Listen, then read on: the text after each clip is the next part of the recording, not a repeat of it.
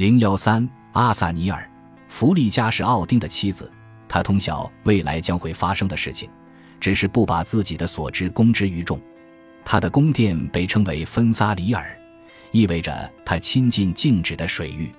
在石器时代早期，人们会把一些珍贵的物品埋在丹麦的沼泽里，可能就是为了供奉弗利加。弗利加的名字在古英语里被写作 Freak，英语中的星期五便是以他命名。在斯堪的纳维亚之外，弗雷亚的声名并不为人所知，因此在盎格鲁撒克逊英格兰，性爱和弗利嘉紧密地联系在了一起。西弗是索尔的妻子，拥有一头美艳超群的金发。洛基一度将她的金发盗走，偷盗的具体过程我们并不清楚。但他暗示自己曾和西弗同床共枕，或许这便给他提供了得手的机会。失去了金发，西弗泣涕连连。不过洛基还给他一把侏儒打造的金丝，作为替代金发的补偿。这把假发立刻生在了西弗的头上，甚至比原本的真发更加可爱。因此，西弗的头发成了形容黄金的比喻复合词。伊都娜是布拉吉的妻子。她守护着能够令人永葆青春的苹果，诸神需要常常食用这些苹果才能保持青春活力。有一次，他和他的苹果被一个狡猾的巨人拐走了，诸神很快就变得衰老虚弱。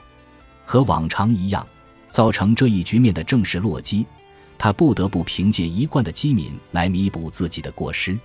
最重要的女性神奇，爱情和婚姻的守护神，特征。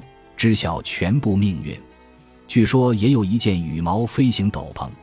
宫殿芬萨里尔，奥丁之妻，巴德尔之母，他的侍女名叫弗拉。葛冯曾经伪装成漫游者，前去拜访瑞典国王古鲁菲。作为取悦国王的奖赏，古鲁菲需给他一片土地，大小相当于四头公牛在一日一夜间能够犁出的范围。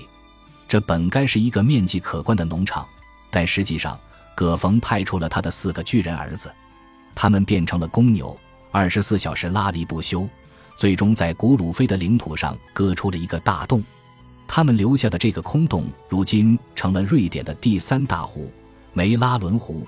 被他们拖走的土地，则形成了丹麦的西兰岛，是哥本哈根现在的所在地。斯诺里说，葛冯是一个处女。也是处女的守护神，但这和他有四个巨人儿子的说法对不上号。据说葛冯拥有和弗利嘉相同的神力，也知晓全部的命运。女巨人斯卡蒂具有战士之能，是狩猎和滑雪之神。她的宫殿叫做索列姆海姆，是他的父亲夏基传给他的。夏基死于诸神之手后，斯卡蒂全副武装，剑拔弩张地冲进阿斯加德。为他的死索要赔偿，当此情形，诸神好言相劝，使他同意选一位神明当丈夫作为补偿。不过也有一个条件，当他选择的时候，所有候选人都要藏身在帐幕之后，只露出脚来。他最终选择了海神尼奥尔德，显然是因为他的脚格外洁白干净。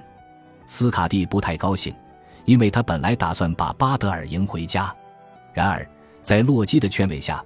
斯卡蒂表示愿意接受现实，只要洛基能把他逗笑。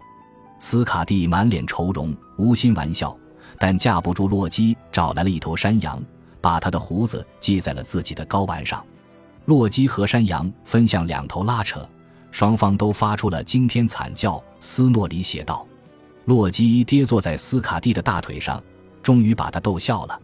虽然这场带有色情意味的滑稽表演实现了其目的。”但我们将会看到，斯卡蒂和尼奥尔德的婚姻并不幸福。弗拉是弗利家的侍女，秀发披肩，负责为女神掌管鞋子。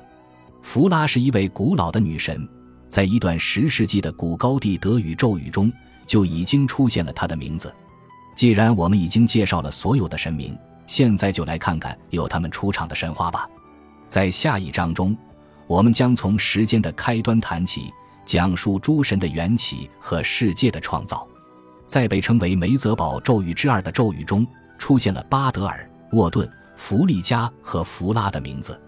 咒语还提到了几个不知名的形象：菲尔、辛斯加特和苏娜。菲尔和沃顿正骑马前往树林，这时巴德尔的马扭伤了脚。女神和沃顿一起对马施咒，让骨与骨、血与血、关节与关节连接在了一起。